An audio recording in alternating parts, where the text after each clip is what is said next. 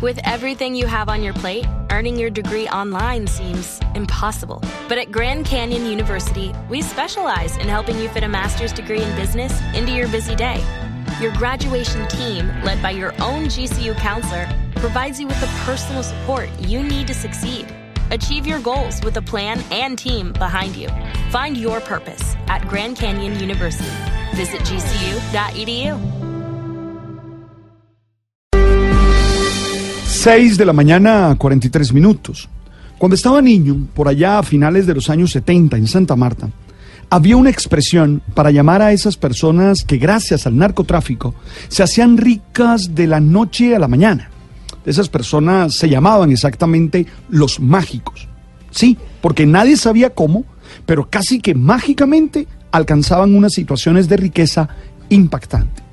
Eso lo recordé ayer leyendo la intervención del procurador Fernando Carrillo en el Foro contra la Corrupción que se realizó en la Cámara de Comercio de Bogotá. En uno de los apartes, el señor procurador dice, hay una patología que es estructural en las instituciones del Estado. Y es que estamos en Colombia de nuevo en pleno síndrome del Lamborghini, por decirlo de alguna forma. Aquí estamos de alguna manera resucitando escenarios de esa faceta cultural lamentable que dejó la narcocultura del país y que pensamos que eran irrepetibles. Oye, yo creo que aquí se nos plantea un tema de fondo, porque se nos pregunta por las causas culturales de la corrupción en la que vivimos. Más allá de las acciones de la justicia, que debe castigar severamente a quien use los recursos públicos para su propio interés, a quien se apropie de lo que nos pertenece a todos, la reflexión debe estar centrada en torno a cuáles son los valores que están impulsando la vida diaria. Lo que el procurador llama el síndrome del Lamborghini son esas acciones caracterizadas por el facilismo, insisto, por el querer acostarse pobre y levantarse rico, o por el todo vale ganar dinero sin importar si para ello se tiene que robar o matar o hacer cualquier cosa. Por el exhibicionismo, vivir para que los otros nos vean y nos admiren. Ey, el problema no es tener lujos, el problema es cómo se obtienen y para qué se obtienen. Todos queremos nos vaya mejor en nuestra vida, sí, queremos mejorar nuestras condiciones de vida y trabajamos duro para ello.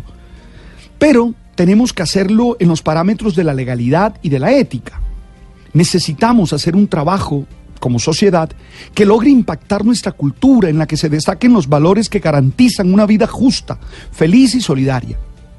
Es hora que enfrentemos con seriedad las influencias culturales del narcotráfico, que se siguen manifestando en las manifestaciones de, ostentación que se encuentran en las redes sociales, que sin duda son la mejor vitrina para esa cultura del Lamborghini.